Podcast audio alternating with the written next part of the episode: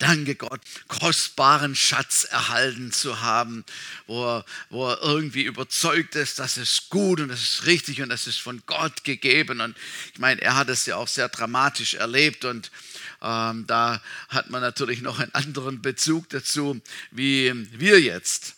Ich lese aus 2. Mose Kapitel 20 den ersten, von, von den ersten drei Verse und dort heißt es, und Gott redete alle diese Worte und sprach, ich bin der Herr dein Gott, der dich aus dem Land Ägypten, aus dem Sklavenhaus herausgeführt hat.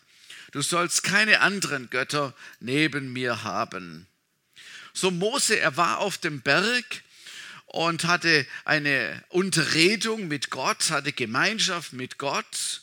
Und der Berg raucht und, und, und, sprüht und sprüht und, und bewegt sich. Und das ist ein dramatischer Anblick auf das Volk, die am Fuß des Berges waren. Und Gott schickt ihn noch einmal hinunter. Er sollte noch mal zum Volk kommen und sollte da etwas sagen, um dann erneut wieder auf den Berg zu kommen. Und, äh, und so hat er es auch gemacht und er kam dann wieder auf den Berg, um für lange Zeit, also für lange Zeit weg zu sein. Also so erschien es dem Volk auf jeden Fall. 40 Tage war er dort. Und Gott bespricht mit ihm alles, wie es denn sein sollte. Er bespricht mit ihm, wie er mit den Menschen leben wollte, was für, was für eine Gemeinschaft er haben wollte oder auch wie sie untereinander leben sollten sollten. So, das war alles in Vorbereitung. Und es steht auch gar nicht die zehn Gebote. Vielleicht, vielleicht ist das schon jemand aufgefallen. Es steht nur in unseren Bibeln über die Überschrift die zehn Gebote und so. Aber man hat halt zusammengezählt und man ist auf zehn gekommen und dann hat man die zehn Gebote äh, so genannt. Eigentlich ist es nur so, das heißt Worte. Gott sprach. Gott sprach Worte. Gott sprach Worte des Bundes zu den Menschen, zuerst mal zu, zu Mose, aber dann zu den Menschen, zu seinem Volk. Gott redete alle diese Worte. Also fängt eigentlich diese, was wir als zehn Gebote bezeichnen, fängt mit einer kleinen Anleitung, Einleitung an, mit einem Vorwort sozusagen. Ich weiß nicht, wie viele von euch lesen das Vorwort, bevor ihr das Buch lest. Könnt ihr mal? So zwei, drei. Also ich zähle mich auch nicht zu denen. Äh, das ist mir irgendwie zu lange. Äh, ich will ja wissen, was drin steht. Und wenn dann noch Leute irgendwas über jemand oder über den Autor schreiben oder wie sie das Buch jetzt seiner Frau, seiner Frau gewidmet hat, interessiert mich irgendwie immer nicht so sehr. Ich gucke vielleicht noch nach dem Inhaltsverzeichnis, um mir ein Bild zu machen, was da kommt und welches Thema mich am meisten interessiert. Aber hier, diese Einleitung, dieses Vorwort ist immens wichtig. Es ist eigentlich die Grundlage Grundlage, damit wir überhaupt verstehen können, was das mit den Geboten auf sich hat und wie Gott darüber denkt.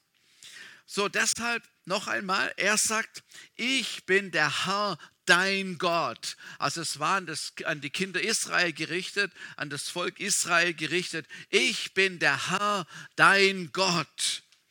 Und das ist schon ein, ein Bekenntnis, wo er macht, ein, eine Zusicherung zu den Menschen, zu dem Volk Gottes. Der dich aus dem Sklavenhaus herausgeführt hat.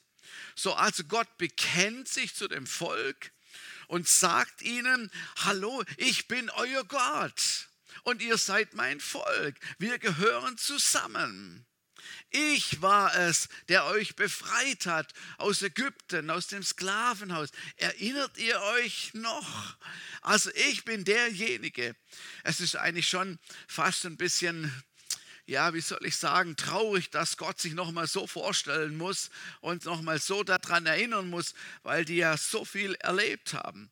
Aber er sagte, ich habe euch aus der Sklaverei geholt, aus der Unterdrückung, die Unmenschlichkeit, die er dort erlebt hat, das ganze Leid, was damit zusammenhing, für andere arbeiten zu müssen, für, für fast eigentlich nichts in Abhängigkeit zu sein, in, der, in dem Dreck zu arbeiten und zu sein. Ich, der Allmächtige, sagt Gott, ich, der Allmächtige, ich bin für euch. So beginnt er es, ähm, seine Rede, seine Worte, ich bin für euch, ich bin der Herr euer Gott. Deshalb seid ihr jetzt hier und Kanaan liegt vor euch. Also das Gute kommt noch und das ist in Planung und ich bin mit euch da unterwegs. Ich möchte Gemeinschaft mit euch haben.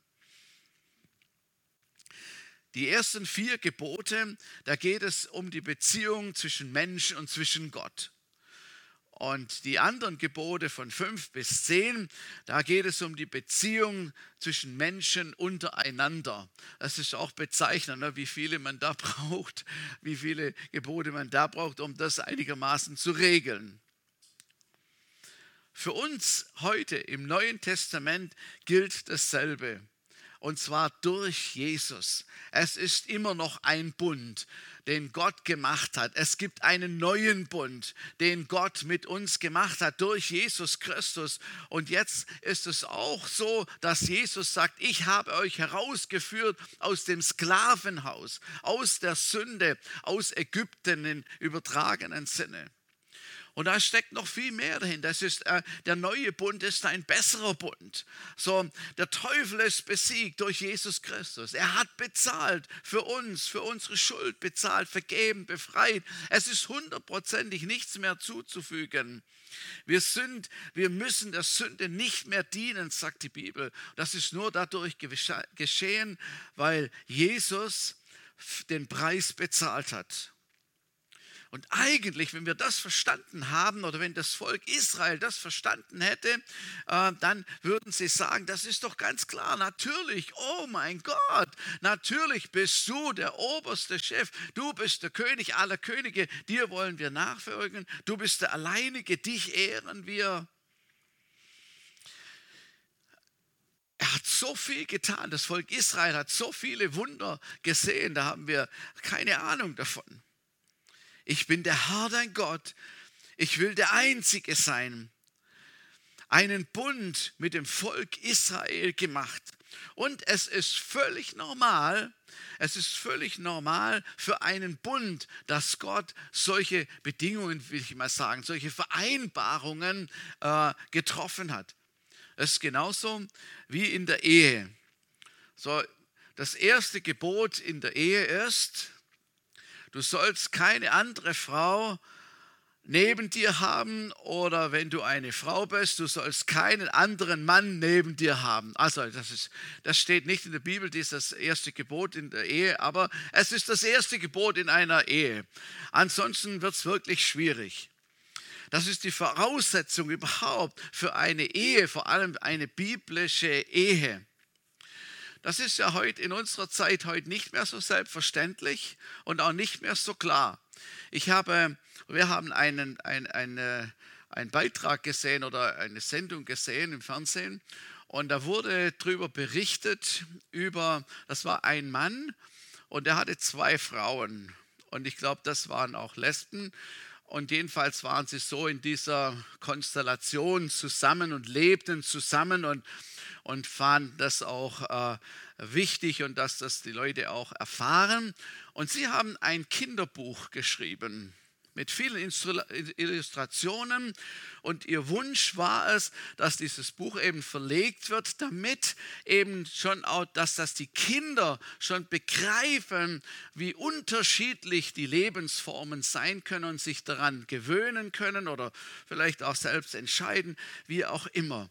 Es ist vieles aus den Fugen geraten, wenn man, wenn man das biblische Bild sieht.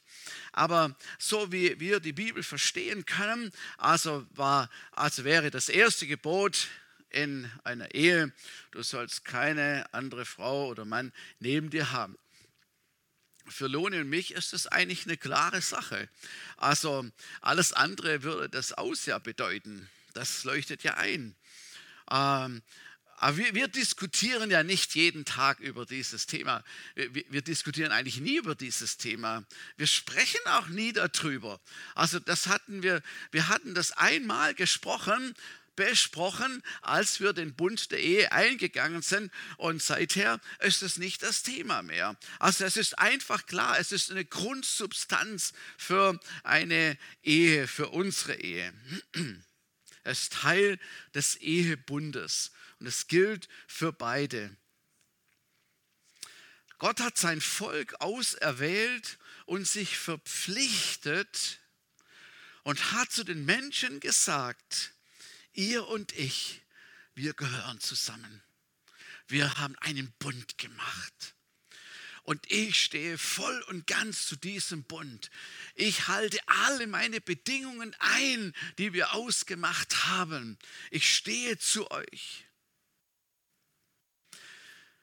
Mose ist immer noch in der, im Gespräch mit Gott und er erhält diese, diese zehn Gebote, so diese Steintafeln, wo es heißt an einer anderen Stelle, dass Gott es mit seinem Finger geschrieben hat. Und er sollte die Worte, die Gott gegeben hat, soll er dem Volk mitteilen. Aber währenddessen ist schon das Chaos im Lager. Davon weiß Mose noch nichts, aber Gott weiß etwas davon. Gott hat es alles ganz genau gehört. Das muss man sich mal vorstellen. Währenddem er seine Gebote geschrieben hat, es dem Mose überreicht hat und er mit Mose geredet hat, ging schon unten das Chaos los und Gott wusste es. Gott wusste es und er sagte, er sagte zu ähm, zu Mose. 2. Mose 32, 8. Sie sind schnell von dem Weg abgewichen, den ich ihnen geboten habe. Sie haben sich ein gegossenes Kalb gemacht und sind vor ihm niedergefallen, haben ihm geopfert und gesagt, das sind deine Götter Israel, die dich aus dem Land Ägypten geführt haben. Also währenddem, währenddem der Mose auf dem Berg war und er so lange weg war, dann, dann haben die, die Leute zu ihm gesagt, Aaron, was ist los? Der Mose, der kommt nicht mehr.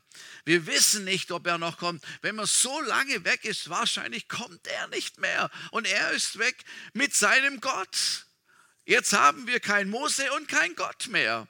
So, und dann haben sie ihn beschworen und gesagt, mach uns ein, ein goldenes Kalb, Mose, wir, wir, äh, Aaron, wir brauchen etwas zum Anfassen, wir brauchen etwas, wo wir, äh, wo wir sehen können. Und wo wir uns vor dem beugen können und sagen können, das ist unser Gott. Und Aaron war schwer in der Bredouille. Das Volk war sich offenbar eins und er konnte sich nicht durchsetzen. Er konnte sich nicht erwehren. Er hatte irgendwie nicht die Autorität hier mal zu sagen, jetzt ist Schluss oder irgendwie. Und so haben sie ihn, so haben sie ihn überredet dazu und bedrängt, ähm, bis er nicht mehr anders konnte. Und, und da hat er gesagt, ja, wenn es so sein soll, dann bringt alle euren Schmuck und, und eure goldenen Sachen, die ihr habt. Und die, wir wissen ja, dass sie aus Ägypten reichlich mitbekommen haben und mitgenommen hatten und, und äh, sozusagen äh, für ihre jahrelange Frondienst irgendwie ziemlich mitgenommen haben. Und, und so. Und dann, und dann sagt er zu, alle eure Piercings bringt ihr und dann alles, was, was ihr habt an, an, an, an, Schmuck, an Gold, bringt's und dann gucken wir weiter. Und man, man, glaubt es kaum, aber die Leute, sie rissen sich die Ohrringe runter, die Nasenringe und was war sonst noch für Ringe und, und, und, und waren bereit, bereit, ein Opfer einzusammeln und das Ganze zu bringen und, und dem Aaron so zur Verfügung zu stellen und zahlten einen unglaublichen Preis für ein Kalb. Also wahrscheinlich hat Aaron auch nicht so, hat das nicht so oft gemacht. Und man hat fast den Eindruck, es wäre ein Pony. Aber, aber es war ein Kalb. Also es war ein Ochse, Kalb. Sollte es auf jeden Fall sein. Ähm, und, und dann, als er das fertig hatte, und es ist erstaunlich, wie, wie, wie, wie das irgendwie in der kurzen Zeit alles äh, gemacht werden konnte, da, da, da tanzten sie um dieses Kalb und, und verehrten es und, und beugten sich nieder und sagten, und das ist, das ist unbegreiflich, das ist unbegreiflich, und sagten, dieser Gott hat uns aus Ägypten herausgeführt. Sie sagte nicht, wie das manchmal dargestellt wird, sie sagte nicht, das ist jetzt der Gott Israel. Da sieht es halt aus wie ein Kalb, nur damit wir ein Bild haben von dem. Nein, dieser Gott hat uns herausgeführt aus dem Sklavenhaus.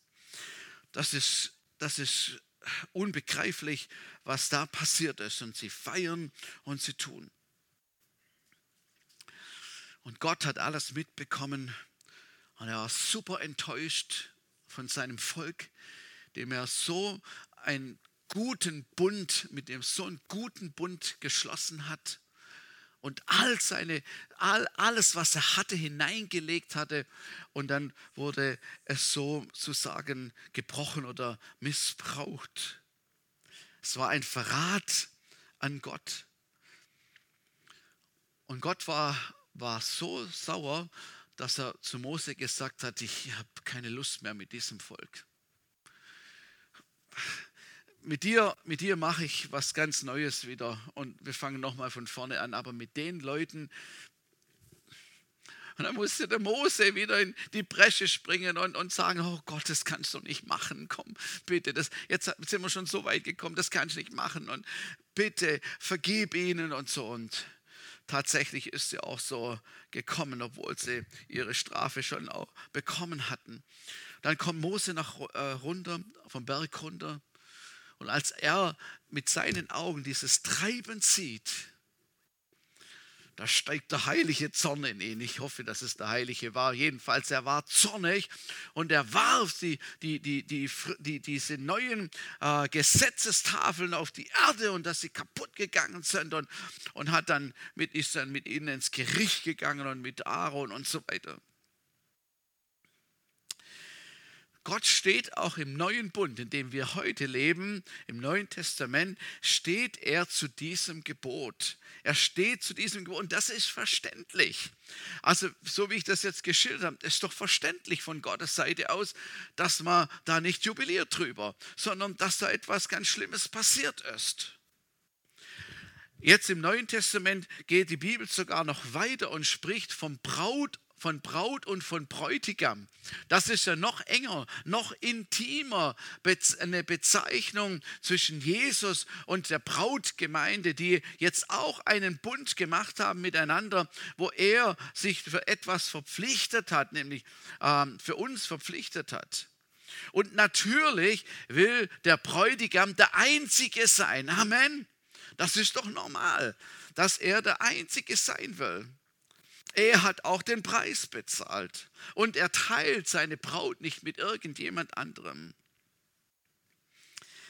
Du sollst keine Götter neben mir haben. Also ich glaube, wir haben das Prinzip verstanden und, und dass auch Jesus, der so viel investiert hat, eben darauf aus ist, dass er allein mit seiner Gemeinde, seiner Braut, mit seinen Gläubigen, mit seinen Jüngern zusammen ist. So, die Frage ist, die Frage ist, wer sind die anderen Götter heute? Also, falls es das überhaupt noch gibt. Sicherlich kein Kalb. Ich weiß nicht, ob jemand von euch so ein Kalb zu Hause stehen hat und so, oder es irgendwo mal gesehen habt. Da gibt es vielleicht andere Bildnisse, da steht vielleicht mal ein Buddha rum oder irgendwie, was man so alles so sehen kann. Aber in der Form sicherlich nicht. Und ich will ein bisschen versuchen zu erklären, was ein Götze ist. Ein Götze ist etwas, das die Stelle oder den Platz von Gott einnimmt an Ehre, an Zeit, an Geld, an Investment, so, wo einfach dann eine Konkurrenz entstanden ist, etwas anderes, was am Ende wertvoller, einem wertvoller und wichtiger ist als Gott selbst. Ein Götze ist alles, was wir erlauben, dass es uns von Gott entfernt. Also Gott entfernt sich nicht von uns, sondern wenn, dann ist es so rum, dass wir uns von Gott entfernen würden, wenn wir das wollten. Von seiner Gegenwart, alles, was uns trennt von seiner Gegenwart und von seiner Nähe, was sich zwischen uns und zwischen Gott hineindrängt. Daher ist äh, es nicht für jeden also ist nicht für jeden äh, das gleiche ein Götze. Und da müssen wir auch aufpassen, ne? dass wenn, jetzt, wenn, wenn du jetzt mit irgendetwas Mühe hast oder für dich eine Gefahr ist, dann kann man das natürlich nicht über einen Kamm scheren und sagen, so, also ich komme nicht zurecht mit dem Fernsehen, also soll niemand ein Fernsehen haben. Oder ich, äh, ich habe mit dem Alkohol Problem, dann soll niemand mehr ein Alkohol trinken oder ein Glas Wein oder so. Also versteht ihr, wie ich meine? Also es ist, es ist etwas äh, Individuelles. Es ist so, wie wir halt sind, so unterschiedlich. Ein, ein weit verbreiteter Götze, den es auch heute noch, heute noch gibt, ähm, das ist der Stolz. Man sagt, es gibt zwei Arten von Stolz. Ein gesunder Stolz und ein Stolz, den Gott nicht mag dem Gott widersteht. So, äh, Stolz geht immer eine Richtung, eine bestimmte Richtung. Wir müssen, können er feststellen, in welche Richtung er geht und dann merken wir auch, ob es gut ist oder nicht gut ist. So der gesunde Stolz würde, würde etwas begriffen haben, äh, Gott hat mich zum Beispiel befähigt, Gott hat mir Gnade gegeben, Gott hat mir geholfen, er hat mich beschenkt und in mir kommt eine Dankbarkeit auf, äh, wo ich sage, oh mein Gott, vielen Dank, dass du mir geholfen hast und dass es so gekommen gekommen ist, so gut gekommen ist, dass dein Segen so auf mir war und ist. So, versteht ihr? Ein, ein, ein Stolz auf Gott sozusagen, der uns befähigt hat und dankbar macht, dass es so ist, wie es ist. Stolz äh, den Gott nicht so mag, ist, wenn wir auf unsere eigene Leistung, auf das, was wir geschaffen haben, so wie wir sind, wir sind eben die Tollen, weil wir das so gut gelernt haben, weil wir so gut studiert haben oder weil wir so gut geübt haben oder was auch immer, weil wir, wir, ich es getan habe. So, wir berufen uns auf uns selbst und sagen, deshalb ist es und da kann man schon stolz sein und stellt sich selber sozusagen ins Rampenlicht, ohne dass wir Gott dafür respektieren, dass er uns vielleicht befähigt hat dafür. Und das ist, wo, wo die Bibel sagt, den Stolzen widersteht er. Das, das möchte er, möchte er nicht haben. Aber Stolz, etwas, unser Ego ist wie, wie der Götze sozusagen, den wir mehr verehren in dem Moment wie, wie Gott selber. Ich erhebe mich sozusagen über ihn. Das kann auch so sein, wenn wir andere Menschen zu sehr hochheben dann, äh, und auf jemandem so stolz sind, dass wir ihn, man sagt es sogar, vergöttern. vergöttern, fast zum Gott machen. Das können verschiedene Menschen sein, Leute sein, es können sogar die Kinder sein, wo man derart dann vergöttert und, und so und äh, derart stolz ist, weiß ich, wo er nicht mehr gesund ist. Einem Götzen wird gehuldigt, der wird angebetet. Und ein Teil von, von Stolz, oder ah, gibt es ja viele, viele Merkmale, ist auch so Selbstmitleid. Das kann man gut daran erkennen, also wenn du, wenn du noch ähm, verletzt bist, beleidigt bist oder zurückgezogen bist deswegen, dann kann man erkennen, dass da dass der noch da ist und dass man den auch noch bewältigen müsste, dass ihm gehuldigt wird sozusagen.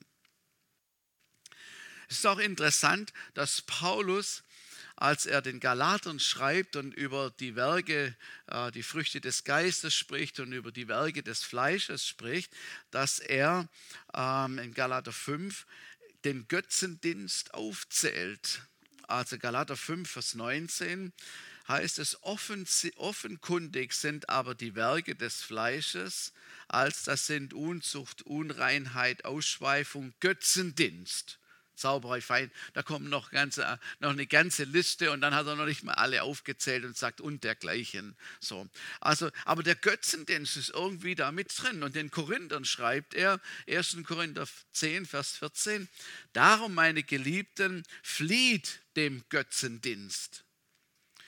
Es scheint also so, dass, dass äh, in den ersten Gemeinden tatsächlich ähm, Menschen waren, die noch verstrickt waren in diesen in, in, in Götzendienst, sodass er das, dass er das sagen musste.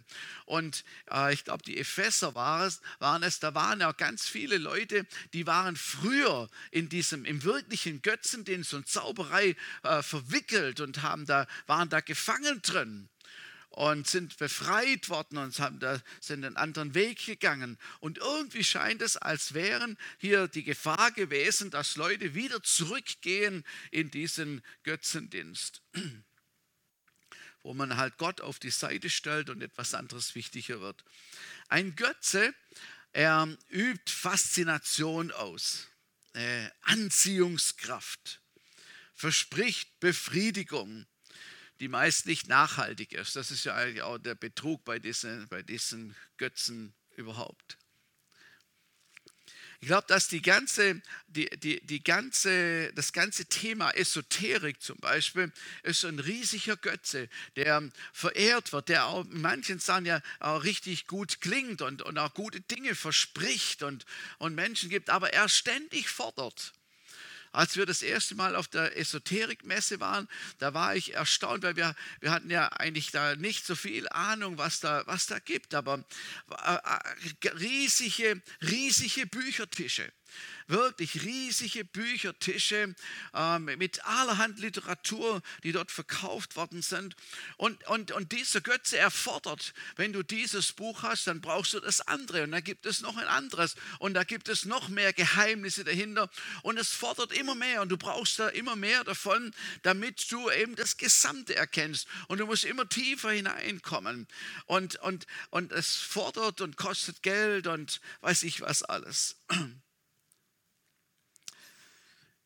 Ich hoffe, dass wir Christen das abgelegt haben, aber Tatsache ist, dass man so einen Götzen wirklich vom Thron stoßen muss. Also da braucht es wirklich eine, eine, klare, eine klare Trennung, wo man sagt, man, wir, man distanziert sich von, von dieser ganzen Thematik und, und wir gehen allein mit Gott. So, da ist, dass da keine Vermischung dazwischen drin ist. Es gibt so viele Sachen und euch würde wahrscheinlich vieles einfallen. Man könnte fast eine Umfrage machen. Aber was gibt es noch? Zum Beispiel ähm, der, Körper, das ist ja auch heute, also Beauty, ne? da gibt es ja alles, alles, äh, was man diesem Gott opfern kann und, und alles äh, Gutes tun kann und so weiter. So, oder Sport. Sport ist ja auch also vielleicht betrifft es jetzt nicht so viele von uns, aber, aber Sport äh, kann ein wirklicher Götze sein. Ne? Der, also der fordert derart viel an, an, an, an, äh, an Leistung und an Zeit und an alles, an Engagement und so. Das ist wirklich hundertprozentig. Oder der ganze Bereich Ernährung. Also das, das, kann ein, das, das ist ja das kann richtig gut sein. Aber es kann auch, es kann auch ein Götze sein. Und der fordert auch. Und da braucht es so vieles. Und da, äh, wir erkennen an diesem Beispiel, erkennen wir, dass etwas, was im Grunde ja was Gutes ist, Sport ist ja auch Gutes. Ne? Also Sport ist ja auch gut. Amen. Ja, also da müssen wir noch ein bisschen üben dran. Ähm, Sport ist, ist gut. Man braucht Bewegung, je älter man wird. Äh, Joyce Meyer sagt immer, ich würde nicht so aussehen, wie ich aussehe, würde ich nicht so viel Sport machen und so. Und dann weiß man gar nicht, da glaubt man kaum, dass sie über 80 ist und noch so, so fidel über die Bühne springt und so. Also Sport ist gut, Ernährung ist gut und gesunde Ernährung ist gut. Es ist wichtig. Es sind Bereiche, die wahrscheinlich vernachlässigt worden sind, auch in, der Zeit und die man vielleicht äh, oberflächlich betrachtet. So, es hat seinen Platz, natürlich, es hat seinen Platz. Aber es kann auch übertrieben werden und derart ähm, in, in eine Richtung gehen, wo der Mensch schon nicht mehr frei ist, wo, wo es äh, zu fordernd ist oder einfach mal in, in diesem Rad mit drin ist. Ich weiß nicht, ob es genau dasselbe ist, aber in Philipper 3, Vers 19, so nach der Luther, über so der Elberfelder Übersetzung, Vers 19, da heißt es, äh, deren Ende verderben, deren Gott der Bauch ist. Also alles, was halt zum Bauch dazukommt. Da ist halt was mit Ernährung und mit Körper und so weiter. Ihr Gott ist. Also spricht die Bibel schon davon, dass es so etwas gibt oder sein kann. Das sind oftmals Dinge, die einfach überbetont werden, übersteigerte Liebe zu irgendetwas, was im Grunde ja etwas Gutes ist und wird dann zum Götze. Ich meine, Auto ist eine gute Sache. Es ist wirklich was Tolles. Ich liebe Autos. Und, und, ähm, aber es, es, es, kann, es kann eine Überbetonung geben. In, im, Im Schwabenland, da, im Schwabenland, da sagt man das heilige Blechle, das heilige Blechle. Und da meinte man, also das ist vielleicht heute nicht mehr so, aber das meinte man, dass der Mann sein heiliges Blechle, sein Autoblech, also sein Auto eben hegt und pflegt. Und, äh, und Samstag war Großreinigung und so. Vielleicht ist das nicht mehr so. Ähm, aber, aber da äh, ist etwas aus dem, aus dem Lot gekommen manchmal und es wurde so zum Götze. Es kann ein Haus sein oder ein Motorrad, ein Musikinstrument. Wir hatten äh, mal eine junge Frau, äh, ein junges Mädchen und die hat Schlagzeug gespielt. Und die hat, glaube ich, auch richtig gut Schlagzeug gespielt. Und und das war in dieser Zeit noch nicht so üblich, dass Frauen Schlagzeug gespielt haben. Und, und wenn die halt, ähm, ja, die wurde halt dann da sehr äh, umjubelt, weil sie so toll Schlagzeug spielen konnte. Und also das hat sie im Nachhinein mir hat sie erzählt. Und dann ist sie so stolz geworden, dass sie als Mädchen Schlagzeug spielt und das so gut kann. Und dann hatte sie noch so, hatte sie noch so, so, so Haare, die ähm, also die Hälfte eines Gesichtes bedecken konnte. Und, und dann hat sie das immer so schwungvoll nach hinten und so. Und sie war, also sie, sie, sie hat es selber so beschrieben, sie war so stolz. Das, war, das Schlagzeug war ihr Gott. Und dann hat ihr irgendwie Gott gezeigt, dass äh, wieder ihre Herzenshaltung dazu ist. Und und dann hat sie aufgehört, mit Schlagzeug zu spielen. Also sie, sie, sie hatte es geopfert sozusagen, weil, weil es für sie ein Götze geworden ist. Also ich will auch, jetzt, wir dürfen hier nicht extrem oder komisch werden, ne? nicht, dass wir da irgendwie was, was Falsches machen oder irgendwie zu sehr ja, extrem werden. Ich glaube, dass Gott uns Schönes gönnt. Amen. Gott gönnt uns Schönes. Gott gönnt uns, wenn wir uns über etwas freuen. Und wir dürfen uns an Dingen erfreuen. Oder wir dürfen uns auch an unserer Begabung erfreuen. Das ist wirklich Gott. Ich glaube, dass sich Gott auch darüber freut und dass er, dass er das auch so möchte. Mein Gottesbild war, war früher völlig anders. Ich habe ich hab Gott überhaupt nicht so in der Form gesehen, sondern Gott war für mich das hat für mich den Eindruck gehabt, wenn mal etwas Schönes im Leben kommt und wenn ich mal etwas bekomme, was mich richtig, richtig freut, dann Günther, freu dich nicht zu früh. Wahrscheinlich musst du es ziemlich schnell wieder abgeben, weil Gott es gar nicht mag. Und das steckte so in mir drin, sodass ich mich manchmal wie Verhalten freute, weil ich irgendwie immer Angst hatte, wenn ich mich zu sehr freue über etwas, dann nimmt es mir Gott wieder weg, damit ich ja nicht mich zu sehr darüber freue. Und das hat sich in, in verschiedenen, verschiedenen Situationen auch wiederholt und, und ist das zum Ausdruck gekommen, bis ich irgendwann mal später wirklich einen Vater im Himmel wie ich, äh, erlebt habe und erkannt habe, wie Gott ist. Und das war für mich ein Aha-Erlebnis, wirklich wahr. Als ich erle erlebt habe und verstanden habe, dass Gott sich mit mir mitfreut, wenn ich etwas, wenn ich mich über etwas freue. Das war, das war voll das Aha-Erlebnis. Und dadurch hat sich manches verändert, natürlich grundlegend verändert. Das bedeutet nicht, dass, dass der Zustand kommen kann, wo, wo etwas wieder zum Götze wird. Da müssen wir drauf aufpassen. Aber Gott freut sich, wenn wir uns freuen. Warum hat er so schöne Natur gemacht? Nur damit wir sagen, ah, ah. sondern nee, dass wir, dass wir staunend durchgehen und sagen, wunderschöner Baum, Gott, ich danke dir. Halleluja, preis sei Gott. Und wenn, wenn, du, wenn jemand so ein Gottesbild hat, wo, wo, wo er glaubt, dass Gott alles einem wegnehmen will, was einem wertvoll ist, dann sage ich dir, es ist nicht so. Es ist nicht so. Gott ist für uns. Und zumal die meisten Sachen sowieso von ihm geschenkt, äh, geschenkt bekommen hat. Äh, ja, Götzen fordern Opfer. Ähm, zum Beispiel Handy. Handy, ich, ich, ich habe auch ein Handy und, und ich liebe mein Handy. Muss ich echt sagen. Ich weiß noch ganz genau, als ich mein erstes Handy, das können sich manche gar nicht vorstellen, weil das hat so ungefähr so ausgesehen wie das Funkgerät von der Polizei. Also mit so einer Antenne da dran und, und ein Riesenknüppel war das und Motorola. Und alle haben gesagt, wofür brauchst du ein Handy? Wofür brauchst du ein Handy?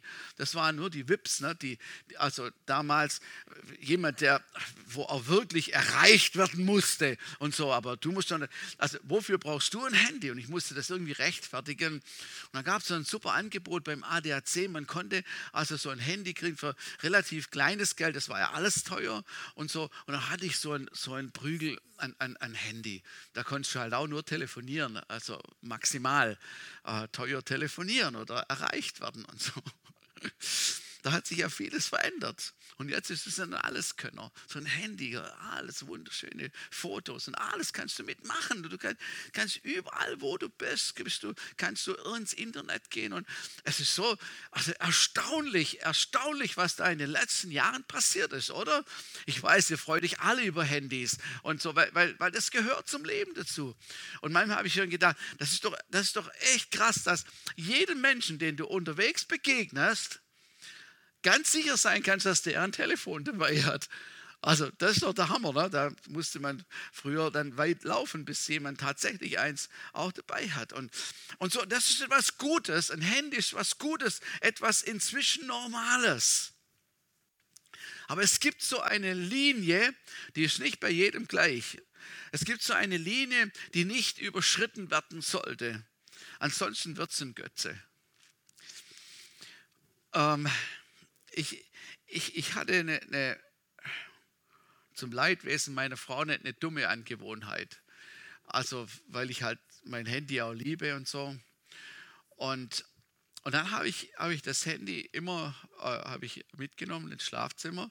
Also da weckt es mich auch morgens immer noch. Aber ähm, dann habe ich am Abend immer noch geguckt, Facebook und was es alles so gibt und dort ein Filmchen und dort noch was und dort noch was und so, bis, ähm, bis Doni dann auch da war und so, und habe ich das immer gut. Und er hat immer gesagt, das findet er nicht so gut und, und ich habe gedacht, ja, was soll ich hier machen? Ich muss irgendwas machen und dann immer so, bis ich tatsächlich echt gemerkt habe, dass das nicht gut ist. Das ist echt, das ist echt nicht gut. Das war meine, meine, meine letzten Eindrücke kamen aus dem Handy. Und so schläft man dann ein. Und dann habe ich das gemerkt und dann habe ich mich selber entschieden dafür. Das mache ich jetzt nicht mehr. Ich, das mache ich jetzt nicht mehr. Das muss geopfert werden. Und jetzt habe ich mir was anderes angewöhnt. Ähm, jetzt habe ich, habe ich so Geschichten, Zeugnisse was Menschen mit Jesus erlebt haben. Und da gibt es diese tollen kleinen Bibeln, da sind vorne äh, Geschichten drin, Zeugnisse drin, hinten sind Zeugnisse drin. Und das ist so cool, so bevor man einschlafen, äh, einschläft, noch das sowas zu lesen, was Gott gemacht hat im Leben von Menschen. Und es ist viel besser. Es ist viel besser. Also bei euch mag es was anderes sein. Aber Götzen fordern Opfer. Götzen fordern ganze Hingabe. Keine halben Sachen. Ganz, wenn du, wenn du eine Serie anguckst, dann musst du alle 760 Folgen angucken und keine verpassen, weil das, das fordert das einfach. Das, das, das braucht man. Das braucht man unbedingt. Das muss sein. Oder Videospiele. Du musst den nächsten Level erreichen. Also das habe ich nie irgendwie hingekriegt und ich, bin, äh, ich, ich staune, wie das Leute auch gleich kleine Kinder schon hinkriegen. Wenn ich mit meinem Sohn früher mal versucht habe, ähm, Fußball zu spielen, da, es war ich, ich hätte auch gar nichts machen müssen. Es wäre genauso gekommen. Ich habe es einfach nicht hingekriegt. Das, ich, oder Super Mario, mich hat es immer, ich, war nie auf der Straße. Das ist, also manche können das halt total gut, total gut. Und dann ist der Reiz ja noch stärker, da, das nächste Level, das nächste Level und, und so. Und dann ist man drin und man ist drin und ist drin und es geht immer weiter und immer weiter und es fordert ganze Hingabe. Ich finde auch, dass Hobbys etwas Schönes ist und ich finde, jeder sollte ein Hobby haben. Und, so. und da ist es genauso. Es, es ist was im normalen Rahmen, was richtig gut ist und tut dem Menschen gut und ist wichtig für einen Menschen. Wenn es zu arg wird, wenn es ein Götze würde, dann zerstört es. Dann zerstört es Beziehungen, zerstört es die Ehen oder Familien und, und das ist dann am Ende auch nicht gut. Die Frage ist, wie heißt dein Götze, falls es einen gibt? Die gute Nachricht bei der ganzen Geschichte ist, Götzen können überwunden werden. Götzen können entfernt werden. Das, was Mose gemacht hat. Ne? Mose war rigoros. Er hat, er hat nicht gesagt, okay, komm, wir stellen es einfach, vergraben das oder wir stellen es hinter einen Baum oder irgendwie. Was hat er gemacht damit?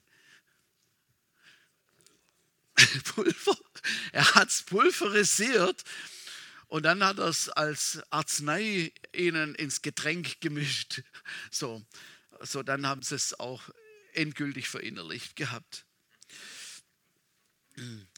Aber wie, wie können Götzen überwunden werden? Wie können wir sie weg, wie können wir sie entfernen? Ich glaube, als allererstes braucht es eine Offenbarung. Es braucht eine Erkenntnis. Es ist auch ganz schwer, wenn jemand kommt zu dir und sagt, du, das ist dein Götze. Ich weiß genau, was passiert. Du wirst sofort sagen, sag mal, spinnst du? Das ist doch nur mein Handy. Das ist doch nur, ich, ich, ich gebrauche das doch nur für das. Das ist doch nur das und das. Hundertprozentig. Also, ich weiß es aus eigener Erfahrung. Ähm, es braucht eine Offenbarung, es braucht eine Erkenntnis, es braucht eine Erkenntnis von Gott, äh, vom Heiligen Geist, dass wir, dass wir das erkennen und merken. Und das ist ja auch manchmal ja schleichend, das ist ja nicht von Anfang an da, sondern es ist so irgendwie, irgendwann irgendwie entstanden und plötzlich ist es eben so. Und wenn wir das erkannt haben, dass es so ist, dann ist schon mal der wichtigste Schritt äh, schon, schon da. Dann braucht es eine heilige Entscheidung, wo wir sagen, ich sag mich los, ich will das nicht mehr, ich opfere, ich opfere diesen Götzen. Und ich bitte um Vergebung, sag Jesus, es tut mir leid, es tut mir leid, ich habe den Bund gebrochen. Es tut mir leid, vergib mir. Und dann muss man sich bewusst trennen. Ich, ich, ich muss das Ding jetzt mal hier wegmachen. Also runter vom Podest. Wir werden es nachher zerstören. Also verpulverisieren. So, also der Götze ist nicht mehr auf seinem, auf seinem Podest und er ist nicht mehr sichtbar. Weg. Als Elia, als Elia auf dem Berg war und es gerade wieder, es ging ja so oft um Götzendienst und so, Baals Verehrung und so weiter. Und Elia da stand und, und, und er zu Gott gerufen hat und gesagt, der lebendige Gott soll mit Feuer antworten und es tatsächlich dann so passiert ist und das Feuer vom Himmel gefallen ist, dann heißt es, als das, als das alles Volk sah, fielen sie auf ihr Angesicht und sprachen, der Herr ist Gott, der Herr ist Gott. Das ist die Antwort und das ist das, Statement, was wir abgeben. Der Herr ist Gott. Vorher war etwas anderes der Gott. Da war Baal der Gott und so. Sind sie dem nachgef äh, nachgefolgt. So, aber dann haben sie gesagt, äh, der Herr ist Gott. Der Herr ist Gott. Und dann wurden die Baalspriester entfernt und die Götzen und die Altäre beseitigt, damit auch wirklich der Gott der Gott sein konnte. vor ein paar Wochen, vor, vor, ein paar Wochen, da war ich, war ich im Gebet, es ging so, ging mir so manches durch den Kopf und so manches, mit dem ich äh, mich beschäftigt habe und äh, was auch äh, so verschiedene Kämpfe und Sachen, was halt da waren. Und ich weiß genau, ich, ich, äh, ich war auf meinen Knien und habe zu Gott gesagt, Also ich kenne Jesus seit, seit ich mir denken kann. Seit meiner Kindheit hat man mir, ich weiß immer was, seit, seit ich lebe von Jesus und, und, und lebe auch mit ihm. Aber dann, dann habe ich zu Gott gesagt, zu Jesus gesagt, ha, hier bin ich. Ich, ich weihe dir mein Leben ganz neu. Mach du, was du willst. Mach du, was du willst. Wir hatten uns vor, vor kurzem unterhalten, Loni und ich. Und da habe ich gesagt, also wenn ich jetzt, wenn Gott jetzt wollte, dass wir irgendwie woanders hinziehen würden oder wir unser Haus verkaufen oder irgendwas, dann wird es mir richtig, richtig, richtig schwer fallen.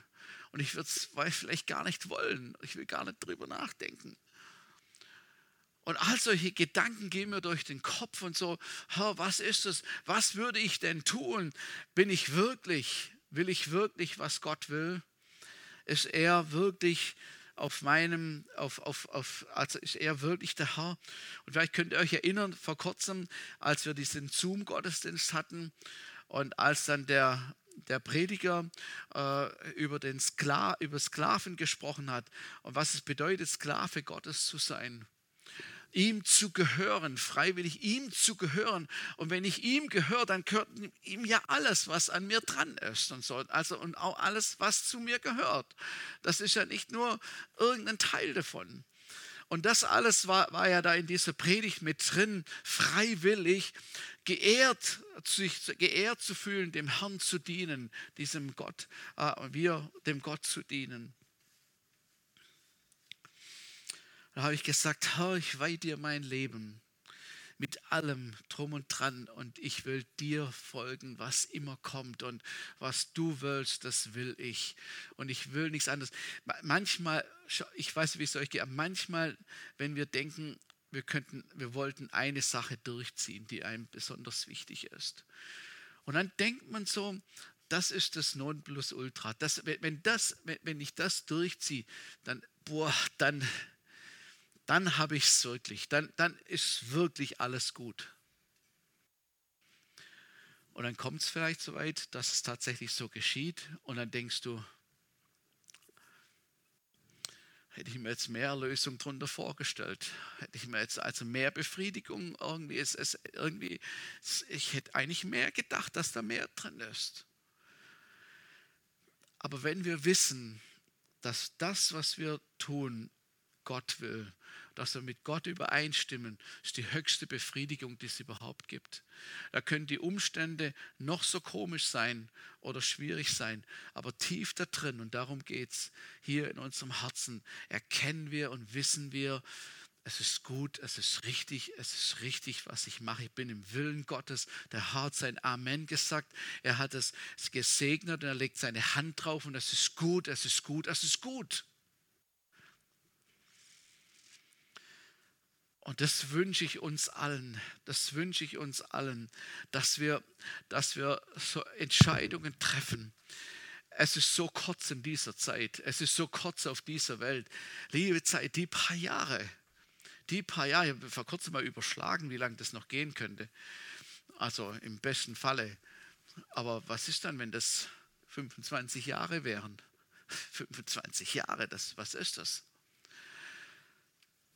Aber wenn wir mit Gott in Übereinstimmung sind mit ihm, das Beste, was uns jemals passieren kann. Und deshalb, wenn, wenn wir das in dem Zusammenhang sehen, wenn dann Gott runterguckt oder Jesus runterguckt und er sagt, Mensch, das ist doch, das ist doch nicht zu vergleichen mit dem, was ich gegeben habe und was ich anbiete. Das ist nicht zu vergleichen.